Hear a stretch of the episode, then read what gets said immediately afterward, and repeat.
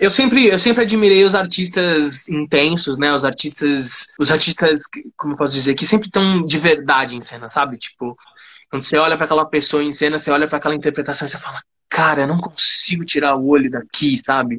Eu não consigo desviar a visão, porque tipo, ele esse artista tá tão inteiro, ele tá tão inteiro que seria desrespeitoso da minha parte respirar, sabe?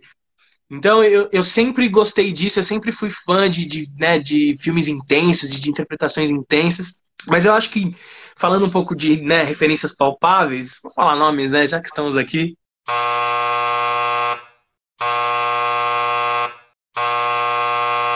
Olá, eu me chamo Vitória Ariante e esse é o último episódio da primeira temporada do Anfiteatro.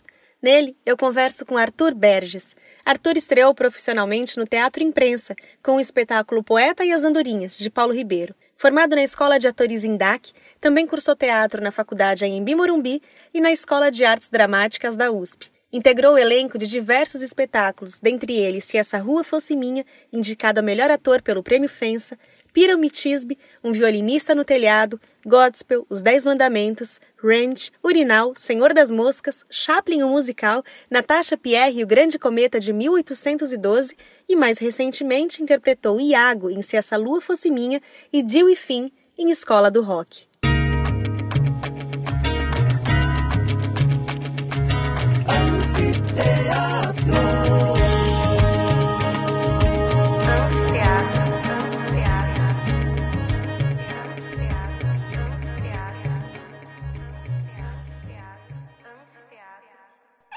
Tudo bom, mano? Adorei a trilha, já tá perfeito.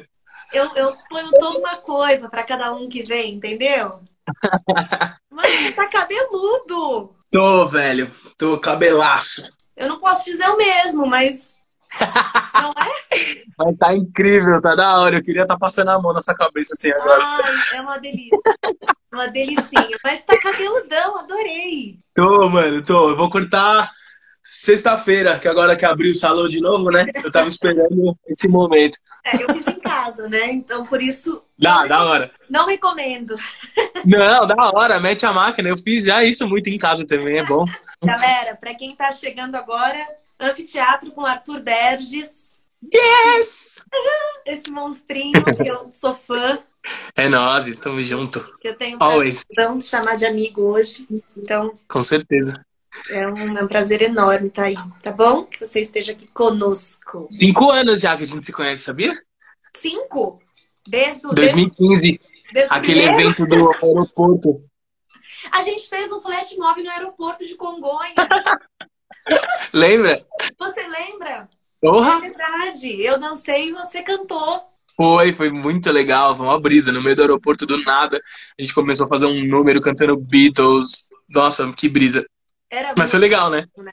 A gente é, fazia, foi muito legal. a gente fez oito entradas, você lembra? Foram, foram, era, foi o dia inteiro. Era o dia inteiro e assim, entrada atrás de entrada.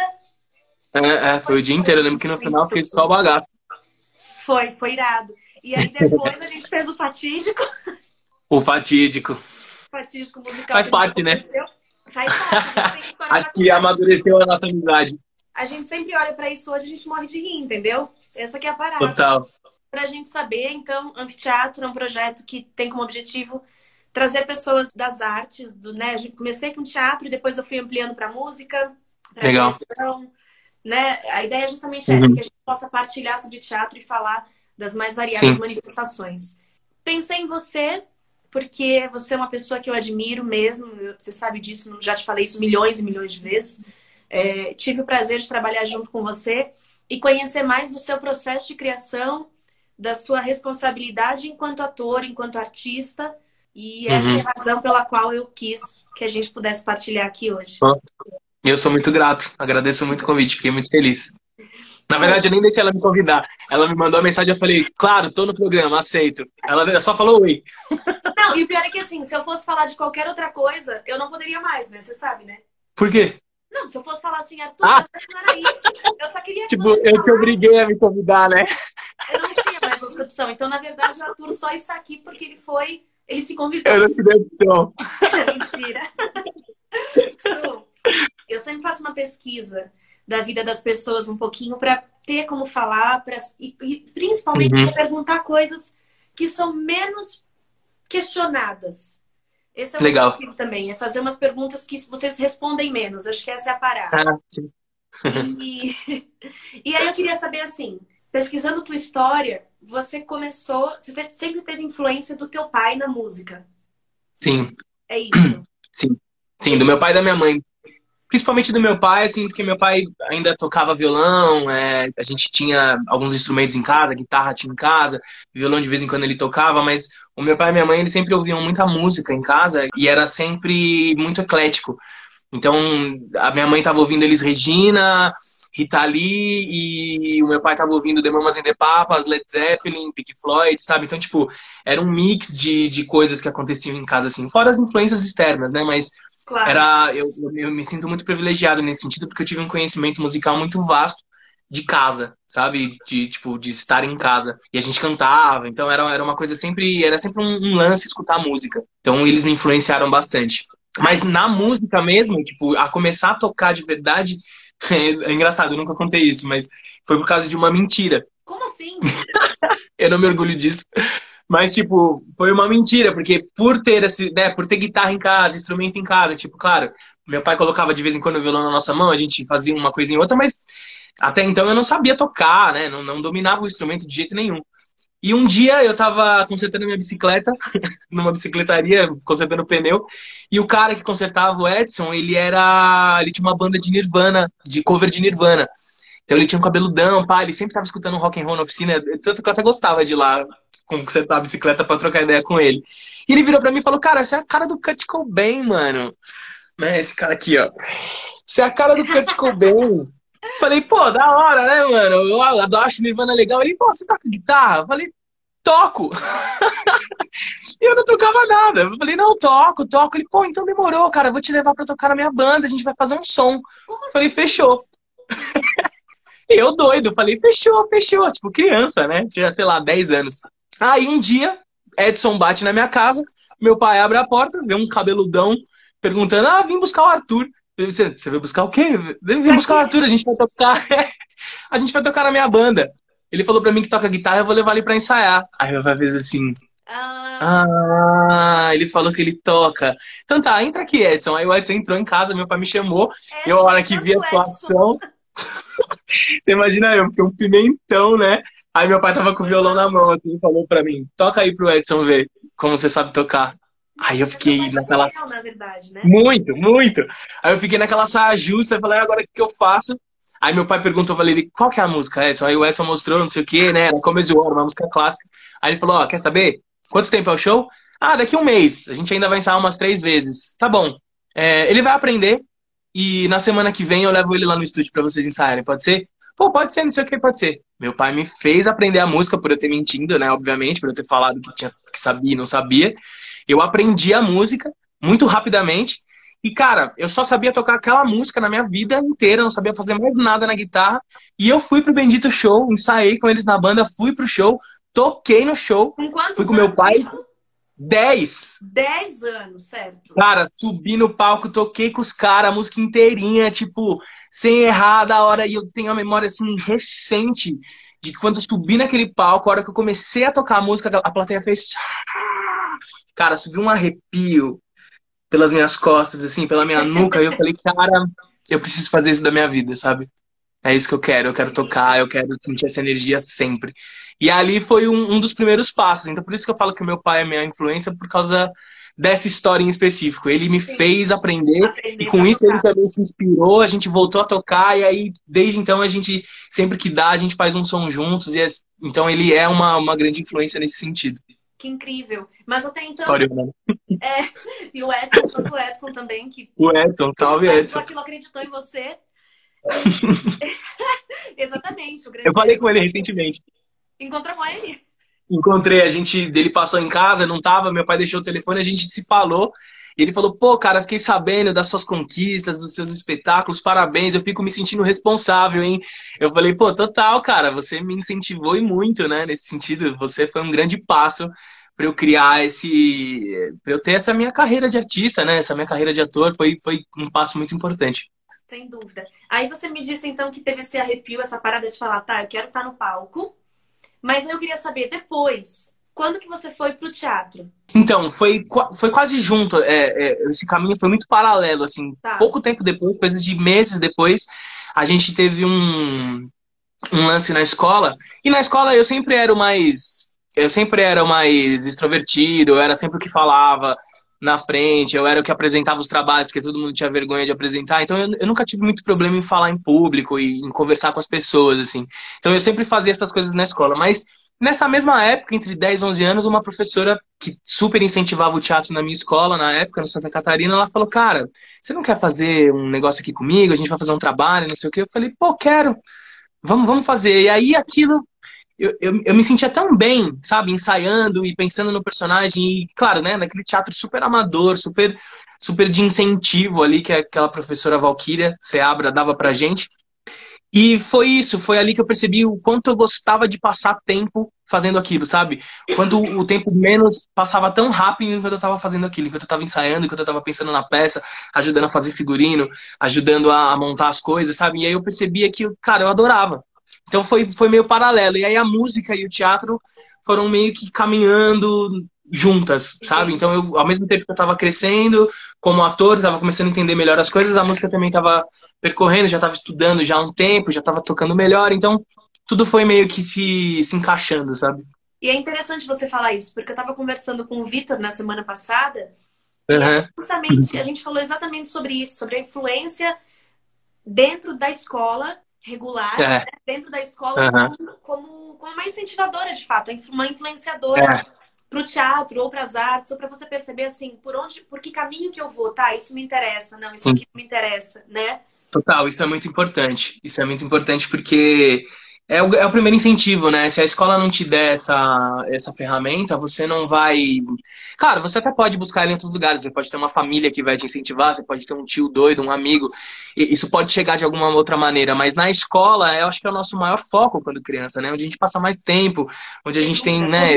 Então, é muito importante. Eu acho que a escola já dá esse tipo de material para o aluno de fato entender o que ele quer, sabe? Sair um pouco do quadrado e perceber que existem outras coisas, sabe? Que existem outras possibilidades. Com certeza. Aí você, você se formou na escola e aí você foi fazer publicidade, é isso? Pois é. Que na verdade. Está correta?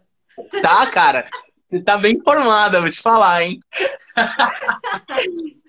Ah, da hora. Foi, então, na verdade, quando eu saí, com 17 anos ainda, eu já entrei na escola de teatro. Foi minha primeira, meu primeiro curso tá. de faculdade, na Embi Morumbi. Tá. Só que eu tinha 17 anos e ainda, ainda era muito. Me deixava levar muito pelas opiniões de outras pessoas, da minha família, de amigos da família. Então, tipo, e, cara, a hora que eu falava, quero fazer teatro, né, quero ser ator era sempre um, uma crítica muito forte, era sempre, não, pensa bem, eu acho melhor você não fazer isso, acho melhor você seguir uma carreira mais concreta, para você fazer isso como hobby. O velho papo de que todo mundo provavelmente já ouviu que quer fazer teatro na vida. Então, eu me deixei influenciar um pouco por isso, sabe? Por essas opiniões, e eu não continuei no curso. Eu acho que eu fiz durante um mês, um mês e meio, dois meses, alguma coisa assim. E já saí, porque fiquei com essa coisa na cabeça, fiquei preocupado, falei, não, eu acho melhor fazer outra coisa. Aí voltei a estudar um pouco e passei no curso de publicidade no Mackenzie, no meio do ano ainda, naquele, naquele processo seletivo de Sim. julho. E fui para a escola, né, assumi, falei, não, beleza, vou fazer esse curso, vou ver qual que é, acho que eu vou me dar bem com publicidade e tal. Foi exatamente o contrário. Foi tipo um inferno. Eu, eu era completamente infeliz dentro daquele lugar, sabe? Com aquelas pessoas, aprendendo aquela matéria, aquela aquela profissão, aquele ofício. Então, ficou muito claro para mim que eu não ia conseguir gastar o meu tempo naquele lugar, sabe? Fazendo aquilo. E durou muito pouco, assim. Eu acho que eu fiquei dois meses na faculdade, menos. E foi, aí foi uma grande briga com a minha família, principalmente com a minha mãe. A gente teve que se entender, assim, porque na cabeça dela ela não conseguia entender eu largar um curso como uma, né, de publicidade no Mackenzie, com uma faculdade boa, para entrar em alguma coisa que seria arriscado e tudo mais. Então ali foi o nosso grande embate, foi o momento que eu tive que pegar minha mãe e falar: "Mãe, pelo amor de Deus, você tem que é entender é que é isso que eu quero fazer. fazer. É, eu não vou ser feliz fazendo mais nada, não, não consigo, não, não vou conseguir". E aí tivemos essa crise e tal, e logo no ano seguinte, que já foi 2018, eu voltei para o meu curso da faculdade em Morumbi, ainda aproveitando que estava ali, né, com a possibilidade aberta. Voltei para lá, só que dessa vez no curso de manhã, fazia noturno, da primeira vez, fui pro, pro matutino. E dali foi um caminho sem volta, porque eu comecei a fazer a faculdade, conheci pessoas muito legais. Dali eu conheci o Thiago Abravanel, que, que até hoje é meu grande amigo, e a gente estava na mesma sala.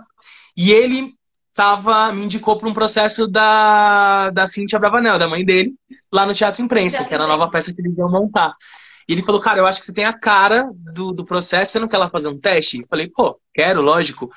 E fui, e passei, e nunca mais parei de trabalhar. Então, o estudo e a, e a profissão, né, o, o trabalho da profissão também caminharam juntos nesse sentido, porque desde então eu estudava e trabalhava, estudava e trabalhava.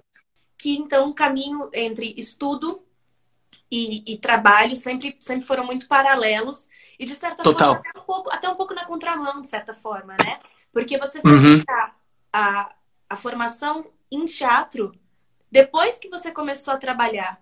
Não foi mais ou menos isso? É, é, não, não na verdade, eu comecei, eu comecei a estudar antes, em teoria, mas eu, eu, eu comecei a trabalhar no meu segundo mês de curso.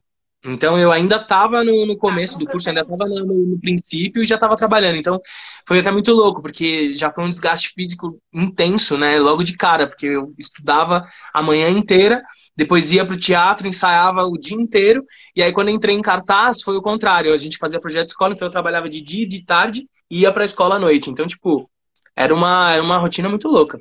Muito e louco. existe uma coisa também, que é assim, quando você entra, pelo menos quando eu entrei na faculdade, eu entrei com 17 fazendo teatro também, por mais que uhum. você tivesse feito um curso aqui, outro ali, no caso eu tinha mudado de cidade, mas existe uma, um vislumbre e uma projeção de que quando eu estiver naquele meio, quando aquilo, você vai uhum. em um lugar e você vai, né, você coloca num lugar quase que inacessível, muito longe, e você fala, né, e você começa a querer se moldar como ator, pelo que Total. você vive na faculdade. Então, ah, então eu vou me vestir assim, porque minha professora se veste assim e disseram que. É o meu conceito. Né? Então eu vou.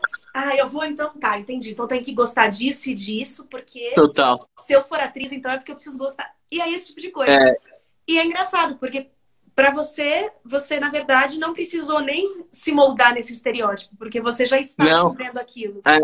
Inclusive, eu era até meio chato na escola, porque eu era muito pé no chão. É, eu, eu trabalhava, então eu via o dia a dia, eu sabia como era ali, eu sabia como que, como que era o suor diário para fazer aquilo. E aí, na faculdade, né, na escola de teatro, era justamente esse pensamento, um lugar tipo de cara, mas e a possibilidade de ser, mas para eu pertencer, eu preciso depilar um sovaco e o outro não.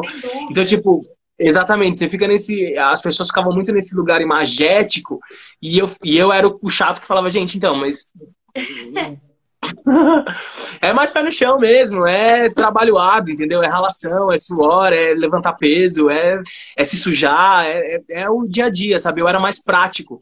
O claro. que foi muito bom também, porque me deixou, acho que também me deixou mais suscetível ao aprendizado, sabe? Eu fiquei, em vez de ficar projetando muitas coisas e deixar a ansiedade, né, me levar para lugares inexistentes, eu estava mais no presente, estava absorvendo o que era passado, saca? Tava ouvindo aqueles profissionais que me chamavam de colegas, né? Eram os meus mestres, mas que tinham uma consciência de que eu era já um ator que trabalhava e me chamavam de colegas, entendeu? A gente a gente está no mesmo barco, né? Eu estou te passando o meu conhecimento, mas a gente não é diferente. E, e isso para mim foi fundamental, porque é foi o que me fez entender, cara. Teatro é, é, terra, sabe? Teatro é pé no chão, é o coletivo, é mão dada com, com o parceiro e, e, fazer, sabe? Sem dúvida. Então e eu aí... tive muita sorte.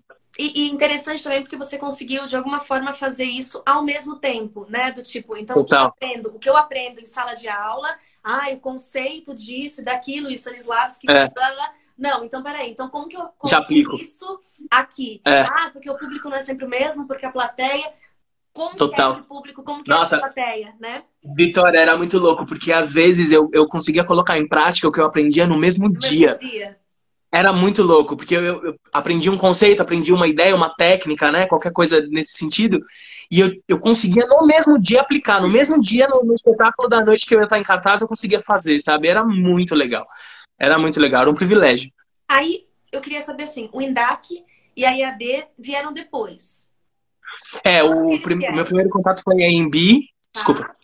É, foi a EMB, aí depois o da EMB Eu, eu concluí o meu primeiro ano, mas aí por conta de trabalho eu tive que mudar de horário de novo na EMB, mas aí isso ia dificultar muito a minha vida lá e o melhor, o melhor foi sair, me desligar.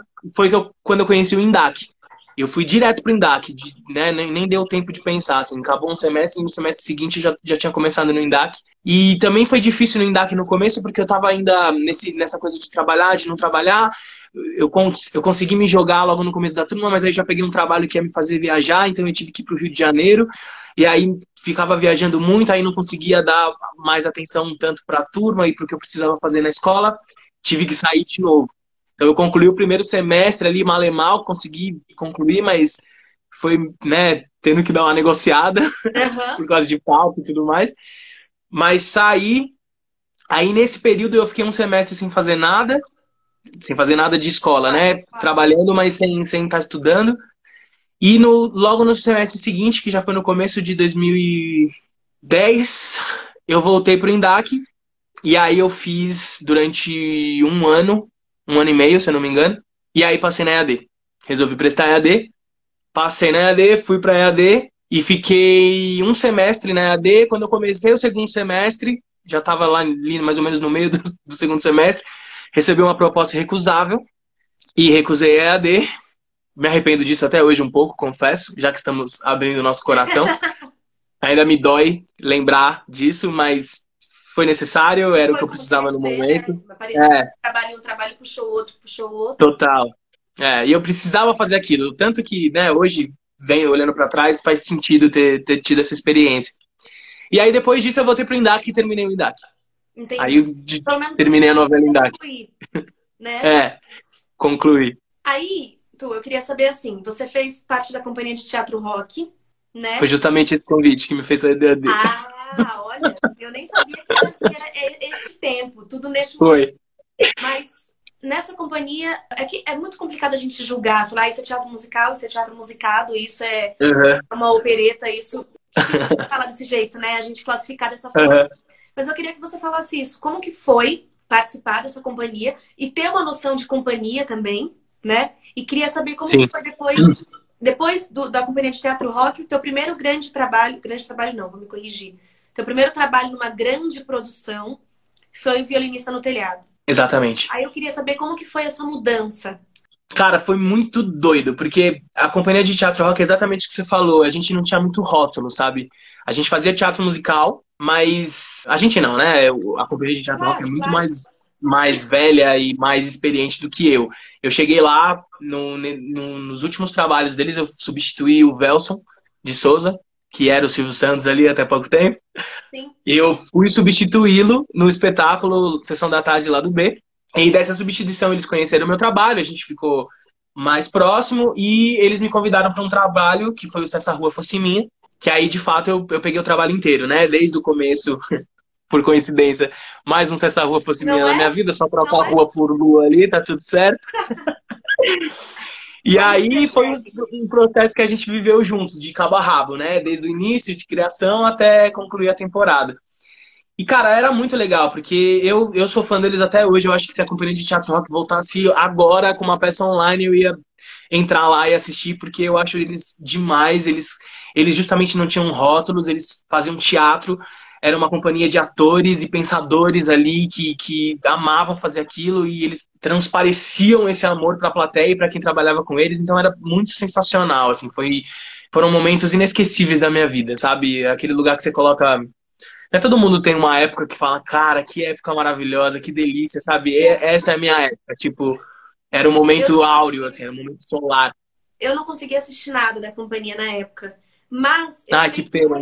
Eu sei que, por exemplo, a Clarinha Camargo fez parte da companhia também. Sim.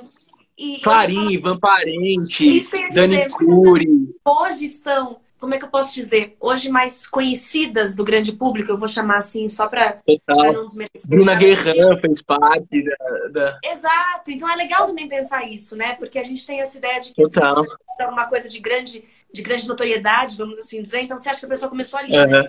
E não é isso. Total, total. Era, E era um trabalho maravilhoso. Quem assistiu, quem teve essa, essa oportunidade, sabe do que eu tô falando, assim, porque era muito legal e era divertidíssimo assistir os espetáculos. Era uma direção inteligentíssima. Fez o Duarte, Marcos Okura. Cara, era sempre sensacional, era sempre sensacional e foi um prazer participar. E Essa Rua foi muito legal. A gente falava sobre ditadura, então era, era um tema mais do que necessário de ser falado e, a gente usava as músicas da época, então a gente cantava Chico, cantava Caetano, cantava Mutantes, então era, era, era cara, era um, um deleite fazer o espetáculo, sabe? E na mudança, né, porque foi logo depois desse que eu fui pro Violinista no Telhado. É uma grande produção, um espetáculo Broadway, né, uma franquia. Sim. De início eu estava muito ansioso, porque era algo que eu já queria há um tempo e, enfim, né, queria queria estar tá naquele lugar, queria estar tá na, naquele elenco, queria estar tá podendo contribuir ali Rio, naquele foi não, foi em São Paulo. O Rio estreou no Rio. Eles fizeram uma primeira temporada no Rio de Janeiro hum, e eu entrei na, na temporada de São Paulo. Mudaram alguns atores e aí eles abriram teste e foi quando eu fui fazer a audição para eles.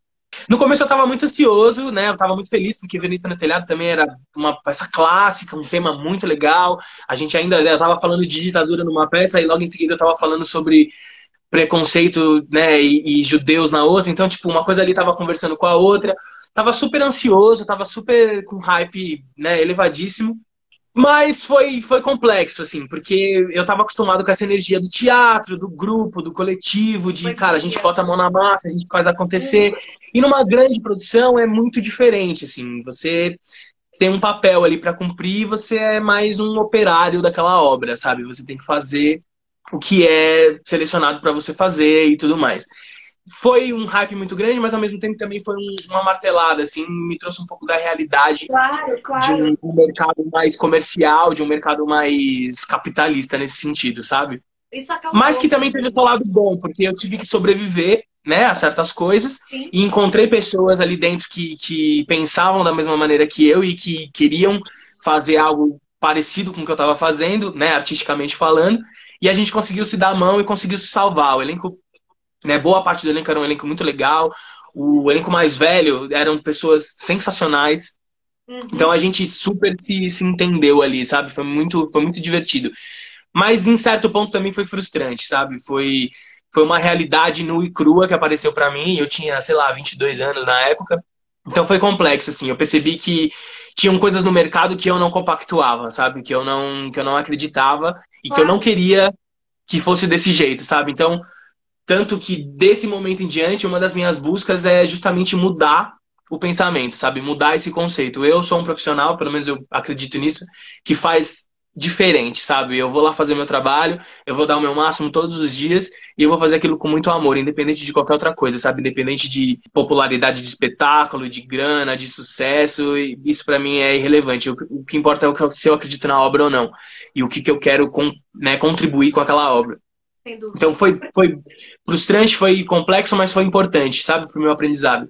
E eu, eu sempre digo isso, assim, eu acho que para um artista, para todas as áreas, né, mas falando principalmente do lado do artista e da criação, às vezes a gente uhum. não sabe o que, que a gente quer fazer. É. Mas saber o que você não quer fazer é um primeiro passo.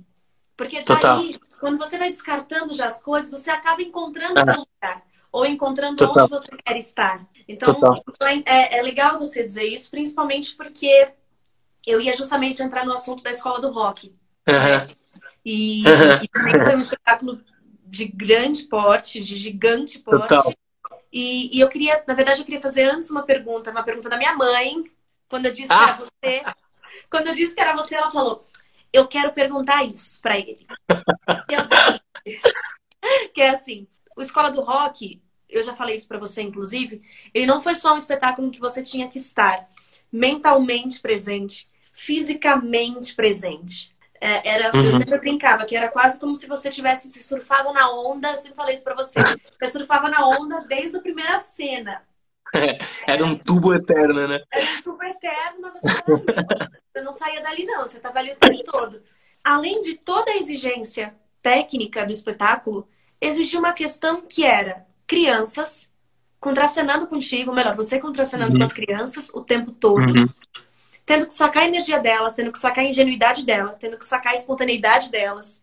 Uhum. E eu queria saber, e você estava muito presente ali com elas. Eu queria saber como que foi essa experiência.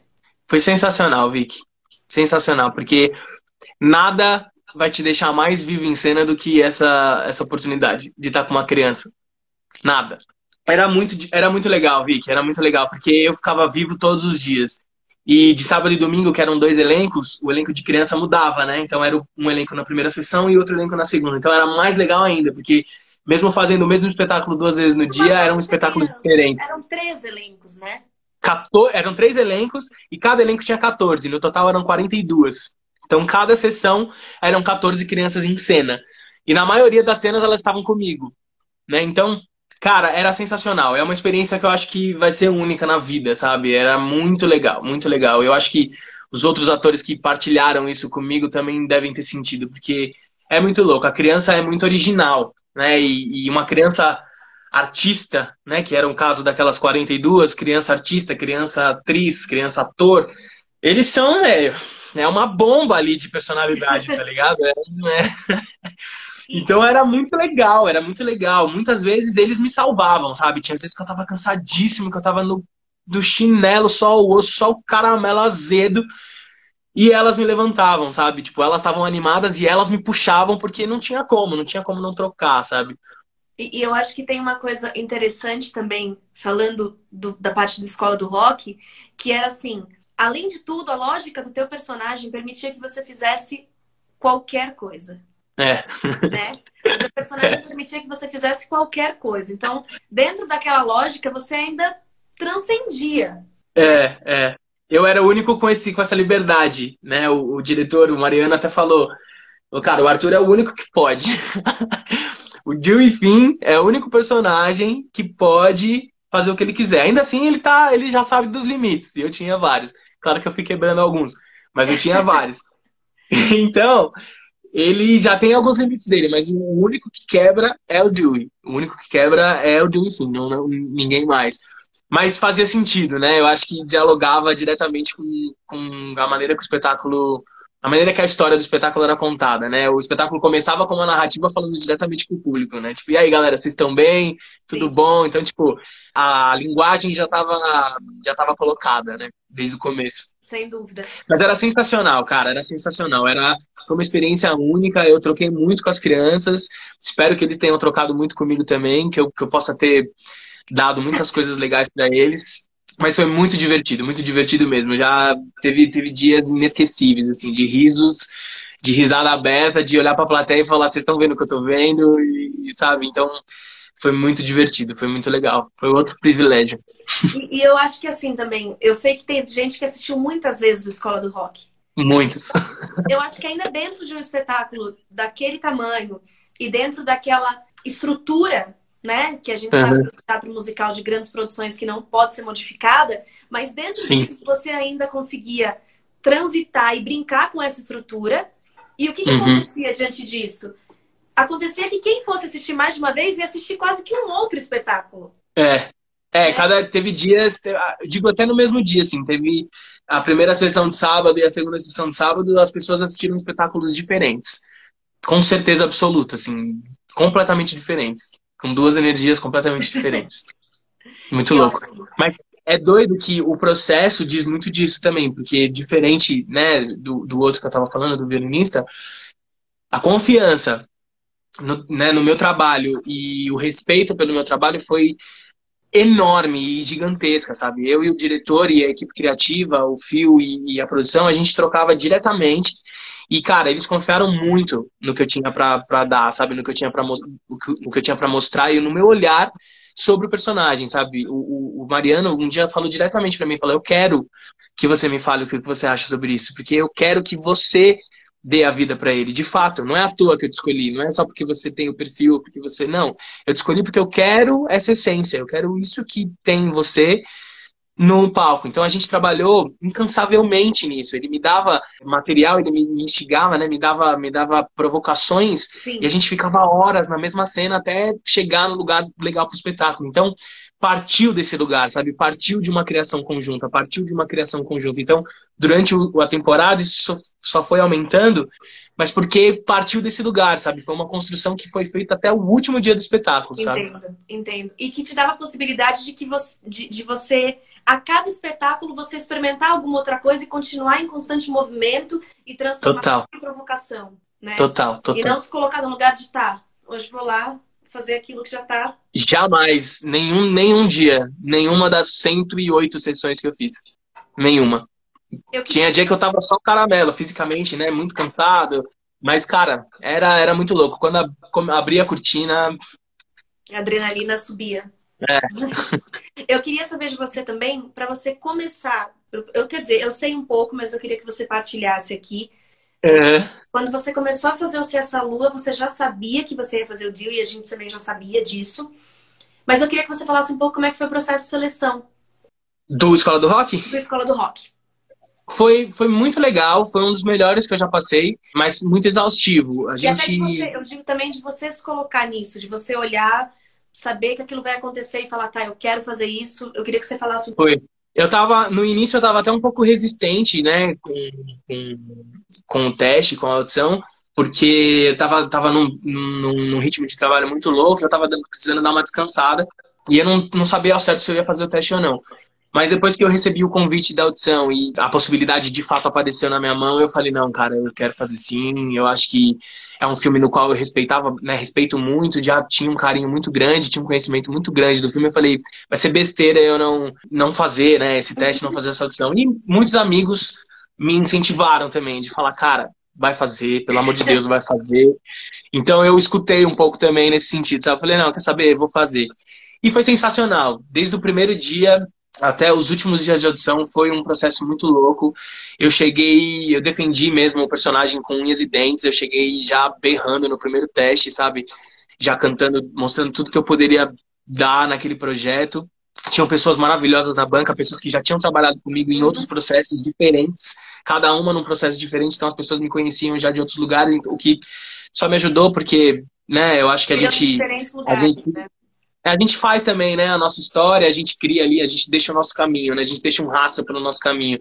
E aí a sua reputação, né, e eu fiquei muito feliz de saber que eu tenho uma reputação boa no mercado, então foi uma confiança muito grande. Claro. E, cara, foi sensacional, assim, a gente já tava nos, nos ensaiando essa lua e eu tava em cartaz com a Aparecida. Verdade. E fazendo os testes, fazendo as audições. Então, tava num, num pico louco, tava muito cansado, mas consegui achar ali um tempo, consegui estudar, né? Me preparei bem, todo o material que foi, foi dado para estudar, eu estudei bastante e cheguei no teste muito pronto, assim, eu conseguia ir para onde eles quisessem, sabe? O diretor, não, né, Mariana, falava, agora faz assim, agora faz assado, agora deita, agora sobe, agora rola. E eu fiz, sabe? Então, tipo, foi muito louco também o, o quão se preparar é importante, sabe, para uma audição. Não só porque você gosta muito, porque você cria expectativa, porque você quer fazer aquilo. Não bem por isso, mas o quanto você se dedica, sabe? Tipo, é, acho que é, é só você vai ser responsável pelo seu sucesso ou não num, num trabalho, sabe? É o quanto você se dedica àquilo, o quanto você estuda aquilo, né? O quanto você deixa aquilo permear no seu corpo para você poder ficar seguro e, e, e dominante, né? Daquilo, para você ter dominar tudo que você vai colocar ali no, do personagem. Então foi, foi sensacional, foi uma lição de vida, mas foi muito louco, porque ao mesmo tempo que eu fiquei muito feliz, né, quando a gente recebeu a notícia, eu recebi a notícia inclusive logo depois do ensaio do Cessa Lua. Ao mesmo tempo eu fiquei triste, porque eu sabia que eu não ia conseguir fazer os dois. Sim. E não queria me despedir daquele, daquele papel, daquele elenco, daquela, daquele processo que, né, sabemos que foi um processo maravilhoso e, e delicioso. E repercutiu da maneira que repercutiu, acho que alcançou o público. Então foi difícil, foi difícil lidar com essa com essa sensação, sabe? Com esse, mas foi importante, foi importante. Eu acho também. E eu acho é. você estava falando, na verdade, estava passando um filminho assim na minha cabeça, né? Porque eu, eu a gente tinha trabalhado junto, mas num outro contexto, né? Sim. E aí foi a minha primeira direção, se essa lua fosse minha. E estava contigo e a gente já tinha trabalhado um pouco. E do que eu posso falar, que até ia falar sobre isso mais pra frente, mas já que a gente entrou nisso, né? Ponto, você sempre foi um cara que, assim, durante o processo do Se Essa Lua, você sempre chegava com o texto decorado. Sempre que eu pensava em alguma coisa, a gente sempre brinca com aquela cena final do Se Essa Lua, que você tem uma proposta, eu pensei em algo, queria. Então, isso eu acho também que é importante dizer, porque a sensação, a gente ouvindo a tua história, se a gente não te conhece, às vezes parece que é algo assim, nossa, ele estava fazendo isso, já estava pensando naquele, então a gente estava abandonando esse, e não.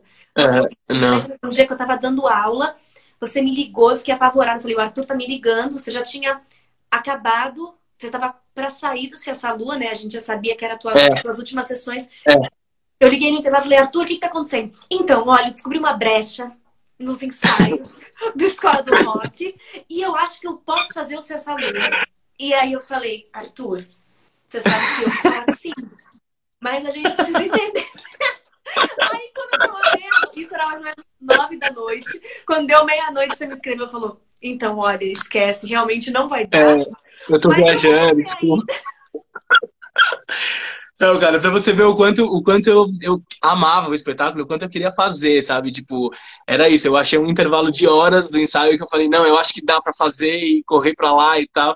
Mas ia ser loucura, ia ser, ia ser não saudável, tanto para mim quanto pro espetáculo. Então, mas é doido, é doido, é isso mesmo. Eu acho que é, é isso que a gente tá falando, né? O quanto, o quanto você quer fazer aquilo, não só o quanto você, você quer. O quanto você acredita naquela história. É, o quanto você acredita, tipo, não, eu posso querer muitas coisas, mas ficar sentado no meu sofá, entendeu? Tipo, ah, eu quero, eu quero, eu quero, eu quero, mas eu só tô ali no Netflix e eu só fico no, no pensamento de, de querer. É o quanto você quer mesmo, sabe? O quanto, o quanto que vai te fazer levantar a bunda do sofá e, e fazer o que você tem que fazer, entendeu? Eu acho que esse que é o lance, né? O, para tudo, né? Para qualquer coisa na vida, é o, o, o, que te instiga a sair de casa, sabe? O que te instiga a acordar todo dia e falar, mano, hoje eu vou viver e, sabe? E, e, é aquela velha história, né? Fazer teatro já é uma coisa que, pô, a gente não precisa ficar falando, já tem tantos, tantos é. es, es, e, mas, porém. Exato. Você não Exato. acredita naquilo que você está fazendo, cara, então você precisa é. repensar. Exatamente. e assim, falando sobre, falando sobre isso, eu lembro também nos ensaios do Cessa Lua que às vezes no intervalo de almoço você falava: Olha, eu preciso gravar uma chamada pro Disney Channel, mas eu volto antes do ensaio recomeçar. Aí eu olhava aquilo e aí eu vou entrar nesse assunto da dublagem. Uhum. Eu queria saber, e já tinham feito essa pergunta também, se você estava dublando durante é. a quarentena, era uma pergunta que eu ia fazer mais pra frente. E você sempre foi um cara muito versátil, assim. Você não é um cara que. Ah, o Arthur não é um bailarino profissional, porque como é que a gente vai chamar um bailarino profissional? Mas você é um cara uhum. que dança muito bem. Então eu queria que você falasse uhum. um pouco sobre essa versatilidade que a gente começou falando lá no início também. Uhum. É, eu acho que faz um pouco parte do trabalho do ator, né? A gente trabalha, quando trabalha atuação, trabalha o corpo inteiro, né? Trabalha a voz, trabalha corpo, trabalha a mente, né? Até espírito, né? Dependendo do que você acredita, dependendo do que você crê. Acho que até o espírito você acaba trabalhando porque uma coisa está interligada na outra. É, eu, eu tenho a sensação, Vi, que eu até falei, acho que isso num, numa aula que eu dei, que o teatro não só me formou profissional, o teatro me formou humano, sabe? O teatro foi no teatro que eu entendi quem eu queria ser. Não só com a minha profissão, quem eu queria ser Arthur, pessoa, sabe? Tipo, então eu acho que uma coisa tá conectada com a outra, sabe? E com isso você acaba descobrindo outras, outras possibilidades, né? Realmente, eu tenho uma coisa com o corpo que eu ainda não trabalhei muito bem na minha vida, que eu preciso trabalhar, mas a gente vai chegar lá um dia, eu acho que eu gosto muito, eu tenho, eu tenho uma intuição. Ele existe, né? Ele existe, ele existe. Eu tenho uma, eu tenho uma coisa com, o meu corpo que é muito louca, assim. O meu corpo, ele é, ele é parte fundamental do meu processo de criação, sabe? Eu preciso estar com o meu corpo ali pronto e, e com ele entendendo tudo que está acontecendo dentro daquela obra, sabe? Eu, eu necessito muito desse movimento. Eu sou uma pessoa muito imperativa, né? Então eu acabo usando isso ao meu favor, de alguma maneira. E a dublagem foi algo que surgiu porque eu sempre tive eu sempre tive uma eloquência legal a falar e tal, tanto que era isso, eu sempre era a pessoa que lia na frente de todo mundo, porque eu sempre gostei de ler, eu li em voz alta, então eu nunca tive essa dificuldade. E aí surgiu uma oportunidade de trabalhar com locução. Eu já conhecia, óbvio, né, óbvio a dublagem, eu era um louco por desenhos animados, então a dublagem fazia absolutamente parte da minha vida. Sim. Então, né, aquelas vozes clássicas, o trabalho da dublagem, querendo ou não, estava presente diariamente na minha vida. E aí, já trabalhando, já estudando, surgiu essa oportunidade de fazer locuções. E, cara, era muito legal, era muito fácil, porque eu ia num estúdio, ficava lá meia hora gravando cinco, seis textos, ia embora, ganhava um dinheiro e, tipo, era isso o meu trabalho, sabe? Tipo, passar meia hora no estúdio gravando locução de energético, tipo, então, achava aquilo o máximo, sabe? Pra quem, né, pensando no teatro, que você vai lá ensaiar oito, nove horas por dia, Bora. pra depois ir pro teatro, pra ficar umas seis horas lá pra fazer a peça. Então, era uma coisa tão rápida, tão prática, que eu me apaixonei, né? E lucrativo. E aí, depois disso, depois de alguns anos, surgiu a oportunidade de eu fazer um trabalho de voz original, né? Que é a, criação de voz dentro de, um, de uma animação nacional. A gente cria a voz que vem primeiro, né? E depois eles animam, por isso que chama voz original. E que é um trabalho muito legal, porque você grava num estúdio com os outros atores. Então você basicamente lê um texto, você interpreta, faz uma leitura dramática gravada num estúdio, para depois eles animarem, sabe? Então é mó brisa, divertidíssimo. Amei fazer. Foi o Thunder Undergrounds, um desenho que é, acho que passa até hoje na Nickelodeon. E dali, alguns ah, colegas que trabalhavam, como o Robson Kumodi e o Fábio Lucindo, viraram para mim e falaram: Cara, você tem que dublar, mano. Você tem uma voz legal, você canta, tipo, você tem ouvido musical, você vai sacar tempo de corte, de boca tal. Vamos lá fazer uma parada, não sei o que. Eu falei: Pô, pode crer, vamos. Fui, fiz um curso na Universidade de Dublagem, na Unidub um curso rápido, durou acho que dois meses. Saí de lá já entendendo todos os, né, os artifícios, todas as técnicas. Nisso já o Fábio me ligou e falou: Cara, vem aqui fazer uma, um roserio, né, fazer uma coisa de, de couro aqui e tal. Eu falei: Vou. Dali nunca mais parei. Achei o trabalho sensacional. Até hoje eu tenho feito bastante coisa, eu adoro. Porque você entra no estúdio, você reinterpreta algo que já foi interpretado. Uhum. Então, né, você tem a possibilidade de dar o seu olhar, é um terceiro olhar ainda sobre aquela obra. E ainda assim ter muita verossimilhança, né? Porque quem está ouvindo aquilo, vendo com aquela imagem, por mais que não seja a voz do ator, precisa acreditar que é, que aquela voz. Total. Então, você tem que, que interpretar é um a voz. Dobrado, né? Total, total. Por isso que é fundamental entender de interpretação e ter, né, ser ator para dublar, porque você tem que ter essa você tem que ter essa malemolência, você tem que ter essa vivência para poder interpretar aquele personagem, né? Justamente colocar a voz no lugar correto. E, cara, foi muito doido, assim, porque eu me adaptei super rápido ao mercado, entendi rápido a ferramenta ali de como fazer. Ainda sou novato, eu trabalho já desde 2014, então são seis anos trabalhando com dublagem, mas né, perto dos caras que trabalham mesmo, dos profissionais, é nada, é, sou um bebezinho ainda entre eles, sabe? Mas é muito legal, eu tô amando fazer isso. A gente ainda tá dublando remotamente, né? Então a gente tá dublando de casa. A gente criou todo um lance aqui que, que a gente tá conseguindo fazer esse trabalho, né? Eu e muitos outros dubladores. E fora isso, eu ainda faço algumas coisas de locução. E uma delas é o Disney Channel. E eu sou a voz, né? Eu sou a assinatura do canal, eu que faço as, as chamadas e os a seguir no Disney Channel, todas essas coisas sou eu que faço. E que é muito legal, um trabalho, pô, é uma honra poder fazer isso, né? Eu, eu mesmo assisti o Disney Channel quando criança e sei que muitas crianças assistem o Disney Channel diariamente, então é um prazer poder contribuir com esse trabalho, sabe? Contribuir com essa, com essa diversão para essa molecada. E é muito legal você falar sobre isso, porque no fim das contas, cada vez mais a gente tem visto o ator que, na verdade, não é nem só o ator, eu vou colocar o artista, né? O artista que transita uhum. entre várias áreas. E falei muito disso com, com o Renato Luciano, com o Eduardo Rios, Meninos uhum. da Barca. Depois falei com uhum. o Vitor muito sobre isso também, com a própria LED falando sobre, sobre como esse conceito que antigamente era até visto com maus olhos, né? Antigamente, Sim. mas você faz isso, mas faz aquilo, mas faz aquilo também. Será que faz alguma coisa bem? Porque você tem que fazer tudo, né? Porque você tem que fazer tudo é porque alguma coisa não faz legal. É. É legal você colocar Mas isso. é, eu acho que é como, como você distribui isso também, né? Eu, eu confesso que talvez eu não tenha feito a melhor distribuição dentro do meu, do meu horário, da minha carga horária, mas eu acho que eu sempre consegui cumprir e sempre consegui entregar o melhor de mim, né, dentro de todos esses trabalhos, eh, fazendo essa divisão louca. Mas é isso, eu optei, né, durante muito tempo a não almoçar, sabe, não ter, não ter descanso algum entre uma coisa e outra, é, sabe, trabalhar horas e horas e horas para dormir mais cinco horas e voltar a trabalhar mais horas, horas e horas. Então, é uma escolha que eu fiz. Pode ser que eu ainda tenha né, algum reflexo disso, alguma, né, alguma consequência aí, alguma sequela. Mas eu acho que não, eu acho que faz parte. Eu acho que a gente, enquanto a gente ainda também é jovem, enquanto a gente tem a saúde ainda né, super aí, estamos super saudáveis, a gente tem que aproveitar esse, esse momento, sabe? Então eu, eu sou um pouco desse time de, mano, somos operários da arte, sabe? Temos que, que trabalhar bastante, mano. Esse é o rolê. Sem dúvida. E acho também que entra num ponto que é assim, quando a gente quer fazer aquilo, e aí entra o lance lá do autoconhecimento que você também falou lá atrás, você uhum. tem consciência do que está fazendo. Não, então eu estou deixando de almoçar porque eu quero fazer aquilo, porque aquilo é, vai dar é. uma grana no final do mês também. Exatamente. Exato. Então eu vou voltar para fazer um projeto que talvez me pague menos. É, é, exatamente, exatamente. E aí eu queria é, falar... tem que ter essa consciência. Desculpa. Sem dúvida, não, imagina. É, eu queria falar assim, o Se Essa Lua Fosse Minha, ele não foi a sua primeira experiência com teatro autoral, né? Não, não. Não foi é. a sua primeira experiência.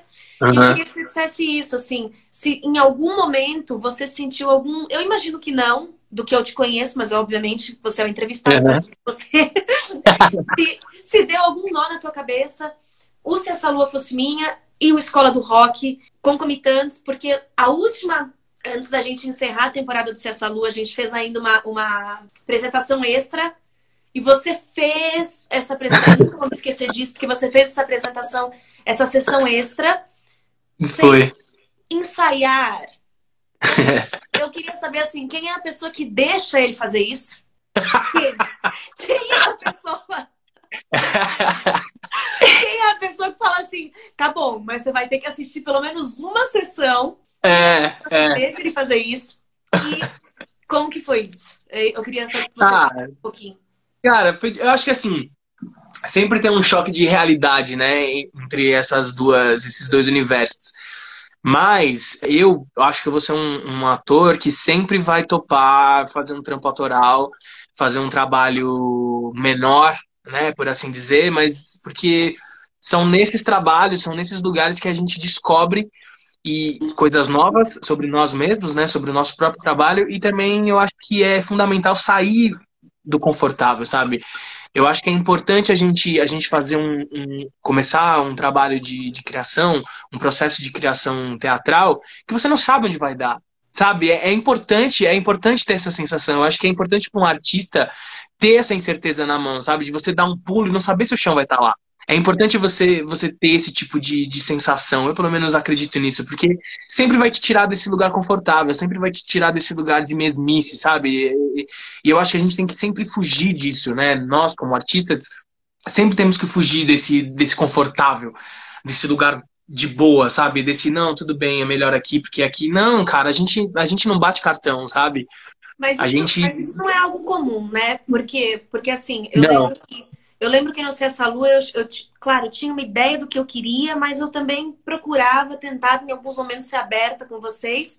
E não é todo ator, isso estou falando para além do Cessa Lua, não pelo Cessa Lua fosse minha, mas Sim. não é sempre que você tem um ator, e a gente como ator também, não é sempre uhum. que a gente também está aberto para isso. E às vezes a gente não é estimulado. É quase É exatamente esse lugar. Né? É como, como se fosse assim, ah, então tá, então na escola eu tenho essa possibilidade de criar, mas agora aqui não, aqui eu vou ser, é. vou ser dirigido. É exatamente esse lugar. Eu acho que o mercado é um pouco culpado nesse sentido, sabe? Principalmente o mercado das franquias, né? O mercado das grandes produções, porque eles querem esse tipo de profissional. Eles querem um profissional que vai só ali cumprir, sabe? Eu vou mandar você Exato, eu vou mandar você para lá, eu vou mandar você para esquerda, para direita, subir, desce a mão, sobe o pé. E é isso. Eu acho que o trabalho do ator, acho não. O trabalho do ator é muito mais do que isso, sabe? É muito mais só do que cumprir uma marca ou, de, ou do que ser dirigido por uma prancheta sabe? Como a gente estava falando lá no começo. Você tem que deixar o ator criar, você tem que deixar aquele artista dar o olhar dele sobre a obra, sabe?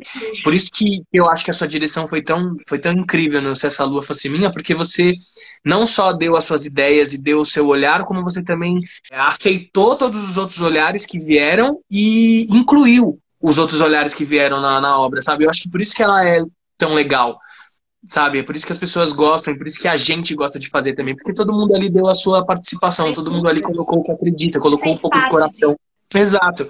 Então, o mercado é um pouco, eu culpo o mercado porque os profissionais do mercado, infelizmente, né, na maioria das vezes, pensa dessa forma, pensa em, não, eu quero só ser mandado. Eu quero que me mandem fazer isso e me mandem fazer aquilo. E, cara, desculpa, então você não quer ser ator. Entendeu? Você não quer ser, você não quer interpretar nada, você quer repetir coisas. sabe? E aí eu acho que é a questão. Então, é difícil mesmo. Eu já topei com vários colegas que, infelizmente, pensam dessa maneira, sabe?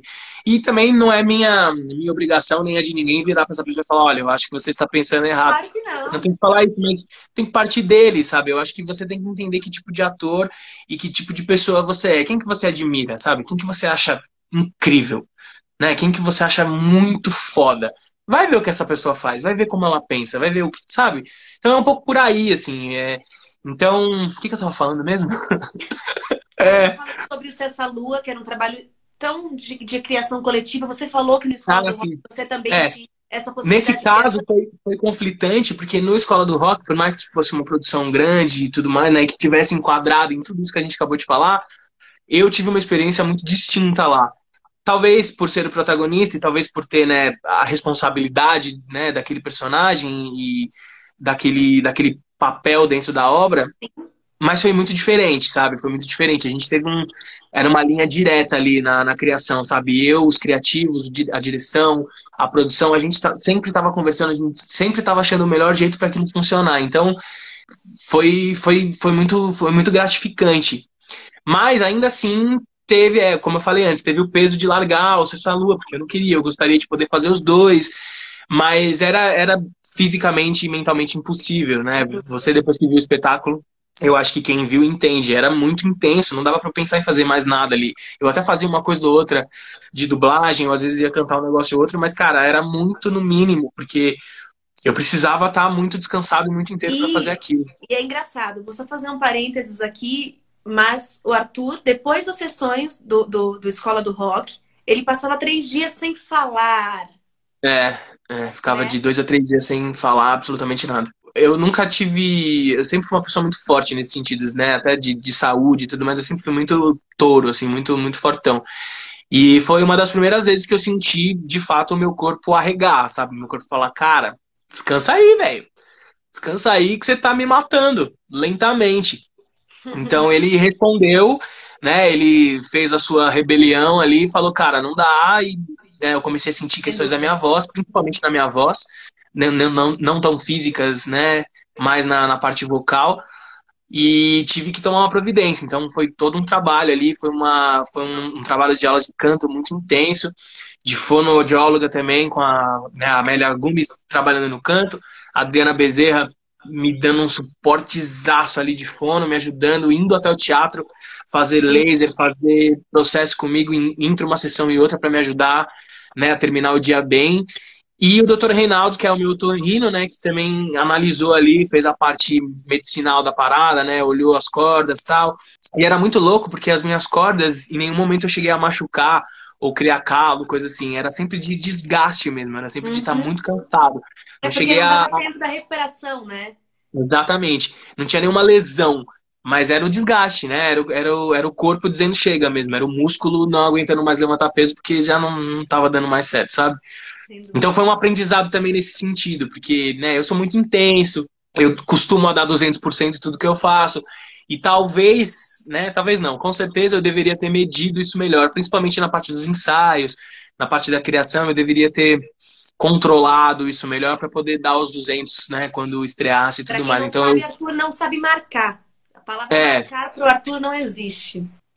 Eu tenho um pouco de dificuldade, sim, mas é porque eu, eu sou uma pessoa intensa, sou uma pessoa imperativa, então eu acabo trazendo isso pro meu, pro meu dia a dia, né, e pra minha profissão também, pro meu ofício. Mas foi um aprendizado, foi um aprendizado enorme, porque tive que, que lidar e equalizar muito bem a, as energias. Você falou um pouquinho sobre as tuas referências, de você pesquisar e falar quem é essa pessoa, quem, quem uhum. o que ela fez, por onde ela caminhou. E eu falei um pouco sobre isso com o Vitor na semana passada também. Quem são suas referências? Ou pelo menos assim, não precisa falar nomes, mas, por exemplo, uhum. de onde vêm as tuas referências? Ou num processo de criação, do que, que você se abastece para criar? Uhum.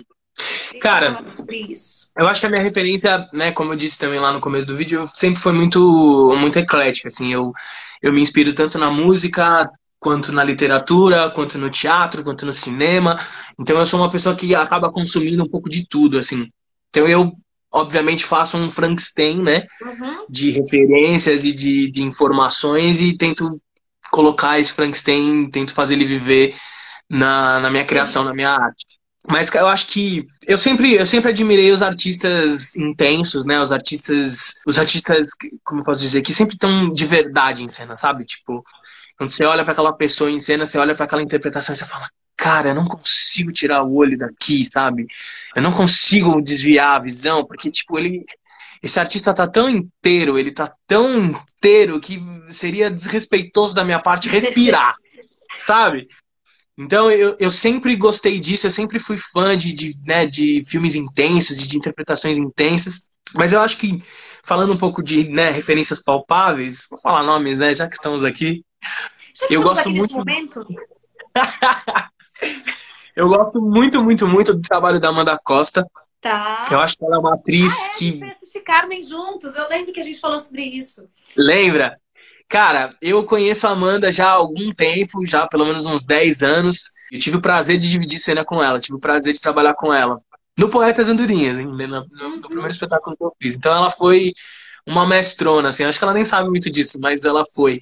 E, e a Amanda, eu acho que é um pouco de tudo isso que eu falei, sabe? A Amanda é uma pessoa que quando você vai ver uma interpretação, você vai ver um trabalho da Amanda, é irresistível, sabe? É uma coisa que você não consegue tirar o olho, você não consegue parar de ver, você não consegue parar de, de admirar aquilo, sabe? E eu acho que isso se dá muito ao, ao, como ela encara, como ela encara o ofício, como ela encara a profissão dela. Ela, enquanto ela tá em cena, nada é mais importante do que aquilo, sabe? Sem nada. Dúvida. Nada. Então eu acho que essa para mim é a maior referência, sabe? É ter esse, esse lugar, ter, atingir esse lugar como ator é o meu foco, sabe? É estar tá ali presente e estar tá o mais inteiro possível e o mais verdadeiro possível para dividir com a plateia. Sem dúvida. Claro que e... tem outros artistas que fazem isso, né? Eu acho que a Lala Garran também é um exemplo uhum. de atriz que, cara, é um furacão em cena, né? Você fala, meu Deus, o que, que essa mulher tá fazendo comigo? Ela tá me despedaçando aqui. Né? Tem, tem muitos artistas que, que causam isso. Georgette Fadel, né, que não é tão do musical aí, talvez quem assista teatro vai saber o que eu tô falando. Cara, Georgette Fadel, eu tive o prazer de ter aulas com ela. Ela foi uma foi um semestre professora do INDAC. Legal. E eu fui uma das únicas turmas que pegou ela como professora. E, cara, foi único, foi único, foi único. Hoje eu olho a Georgette, cada vez que eu olho na rua, eu sempre falo obrigado, sabe? Porque, cara, obrigado. Mas é, Por ter é me mostrado um pouco de você. Isso, né? A gente beber, inclusive a gente beber dessa dessa galera do teatro. Pra gente é. entender, pra gente entender do, do, quanto que é essa interesse. Eu vou até pular um pouco das minhas perguntas para falar uma coisa que eu queria te falar, né? Eu, eu, escrevi sobre você, eu falei assim, né? Que eu sinto em você uma necessidade de estar em constante movimento, ao mesmo uhum. tempo em que você mantém um corpo muito presente e expressivo. Então, ao mesmo tempo em que você tá, tem que fazer, parará, eu vou fazer isso, eu tô aqui, eu tô ligado, eu tô... você tá muito presente. Uhum. E eu queria que você dissesse um pouco sobre isso. Se você sente... É, eu acho que esses dias até um amigo meu, Maurício, falou isso pra mim. Ele falou, cara, é muito louco como você vive o momento, assim, porque eu sou. Eu, eu não sou uma pessoa muito presente na rede social, nem no telefone, assim, eu não sou muito de ficar mandando mensagem e tal. Tanto que já tive problemas com relação a isso. Mas quem me conhece sabe, não é que eu faço por mal, que eu não quero, não é, porque eu, eu sou do momento, eu tô aqui com você, eu tô aqui com você, entendeu? Eu não tô preocupado com o que, que tá acontecendo no WhatsApp, eu não tô preocupado com o que tá acontecendo lá fora, eu tô aqui com você, mano, e é isso que me importa, sabe? E eu sou um pouco assim em tudo. Então, tipo, quando eu tô vendo um filme, eu tô vendo um filme, nada mais importa. E quando eu tô, mano, pintando a bordinha do armário, eu tô pintando a bordinha do armário, entendeu? Depois eu penso no resto. Então, isso é um pouco da minha característica, assim. E, obviamente, eu levo isso pro teatro. Então, quando eu, né, quando eu tô ensaiando, quando a gente tá num, num processo, eu procuro estar tá nesse lugar sempre, sabe? Eu procuro, por mais que né, o mundo esteja explodindo, tenha mil coisas acontecendo, né, para eu fazer e ansiedades e tal, aquele momento é o que importa, sabe? Então eu tenho que estar tá aqui. E eu acho que isso talvez seja um pouco reflexo também da minha experiência, assim, né, de ter estudado e trabalhado. Eu acho que eu criei um, um rito de trabalho muito meu, assim. Então eu criei essa essa essa rotina, sabe, de sempre, né, ter que lidar com o cansaço, porque era sempre muitas horas fazendo aquilo, e como que eu, que eu descarregava, né, como que eu conseguia tirar e, e recarregar essa energia para conseguir fazer espetáculo, para conseguir estar tá presente na escola. Então eu acho que foi uma foi uma consequência da minha da minha experiência, sabe? Uma consequência da, da vida. Você estava falando sobre isso, nessa coisa de estar tá na escola e aí de repente tá, tá lá na peça e tarará. Uhum. Eu sinto também que é quase que uma necessidade de fazer a coisa render, render no bom sentido, do tipo, É. Né? Do, tipo, é. se eu tô aqui estudando, mas tô pensando na peça, quando eu chego na peça, tô pensando na cena que eu tenho que apresentar no dia seguinte na escola. Isso, isso. E você não vai fazer nada. Exatamente. Você tem que fazer valer a pena. Cara, eu lembro, eu lembro de, não lembro que professor que foi agora, mas eu lembro que ele, ele me falou exatamente isso. Ele falou, cara, quando você alguém tá te explicando alguma coisa, né? Eu tô te dando uma explicação. Eu vou te explicar agora como você tem que fazer para começar uma live. E aí eu começo a explicar todos os procedimentos. Aí você pensa, nossa, mano, o Arthur tá me explicando como fazer uma live. Que da hora. A hora que ele terminar de me explicar, eu vou fazer uma live, mano, pela primeira vez e vai ser super legal. Desculpa, o que, que você tava falando mesmo? Perdeu já. Tipo, você perdeu tudo, porque a sua cabeça foi para um lugar, você começou a pensar, enquanto eu estava te explicando como fazer, você não prestou atenção, sabe? E isso me marcou tanto que eu falei, cara, pode crer, né? Se a gente vai para qualquer outro lugar enquanto está tendo uma explicação, enquanto está tendo uma, uma informação importante, ferrou. Perdeu. Você perdeu tudo. Você, você desperdiçou aquele tempo. Então, eu acho que é um pouco esse lugar, sabe? Faça render mesmo, no bom sentido, né? Faça aquele tempo ser aquele tempo valioso, né? Torne aquele tempo valioso. E eu, eu acho que isso pro teatro é muito fundamental, cara, porque prestar atenção no que está sendo dito, né? Prestar atenção no que aquele texto tem, prestar atenção no que o diretor tem para te dizer é fundamental. Se você ficar com a cabeça em outros lugares, você não vai absorver metade daquilo que você precisa. É legal você falar isso porque eu estava pensando que algum tempo, quando eu, quando eu tô dando aula de teatro, principalmente para criança, mas não importa, na verdade, né? Eu faço o seguinte, aqueles exercícios em que você tem um jogo teatral, em que você, você espera o outro falar, né? Vamos supor, a gente está em roda uhum. e espera o outro falar eu fui percebendo, enquanto eu era aluna e dando aula, que esse tempo enquanto o outro está fazendo, eu estou pensando no que eu vou fazer. Então, eu não absorvi Isso. nada do exercício anteriormente. Exato. Então, o que, que eu comecei a fazer? Esses exercícios, eu só comecei a fazer exercício em que eu só podia fazer a partir do que o outro me dava. Uhum. Porque aí isso te coloca no estado total de presença. Sensacional. Você vai transformar a partir do que o outro te dá, você precisa estar atento nele, no que vem antes. Né? Você tem que prestar atenção, porque senão você não vai ter a informação que você precisa. É exatamente, exatamente. é, o, é cerne disso, tipo. E eu tento trazer isso como uma filosofia de vida mesmo, sabe? Se eu não tiver no momento, por que, que eu vou estar? Então eu vou dormir, sabe? Eu vou fazer outra coisa. Então faça aquilo que você quer estar presente. Senão não faça. Cara, e é muito louco, porque é um pouco disso que a gente estava falando. Eu comecei a, a olhar de novo para dentro de mim sem os compromissos, né? E que eu acho que quando a gente trabalha, quando a gente está com, com, com, a agenda cheia, a gente para de pensar um pouco, né? A gente só realiza. A gente, então, a gente vai trabalhar. Faz, né? a gente... Não que é, né? Exato, a gente bota energia nesse, nessa labuta, né? E não tendo isso, eu comecei a olhar para dentro e pensar e voltar a entender o que, que o Arthur gosta, sabe? Tipo, o que, que eu gosto de fazer, essencialmente, uhum. sabe? O que, que eu gosto? O que, que, eu, o que, que eu quero?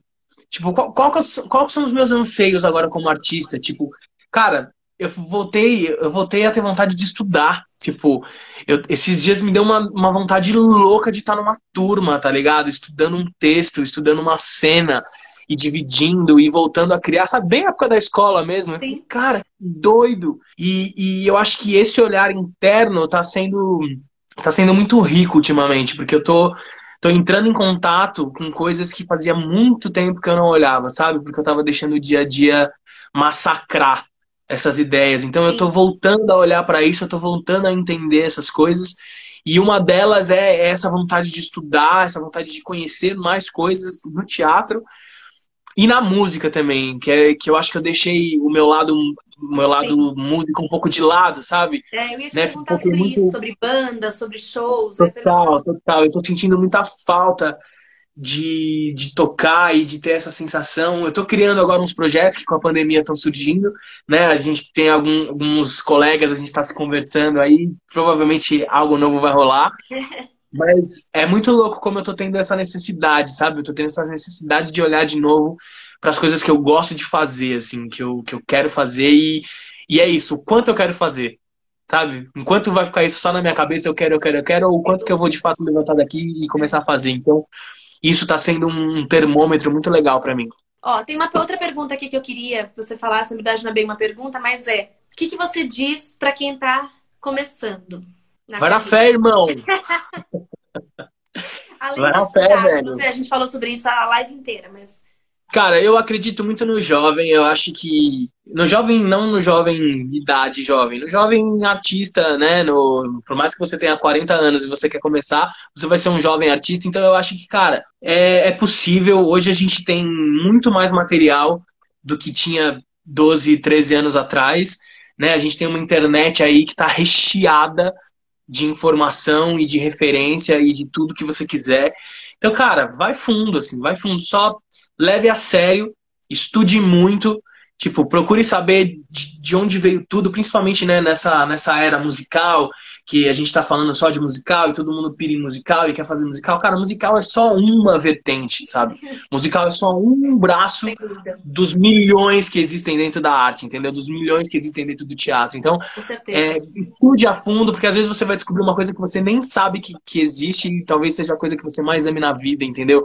Então, estude muito, busque todas as referências possíveis e acredite. Acredite que você pode fazer isso, você pode ir atrás dos seus sonhos Todos eles estão ali. É só você ir até lá e buscar. Porque críticas e impedimentos você vai ouvir de muitas pessoas.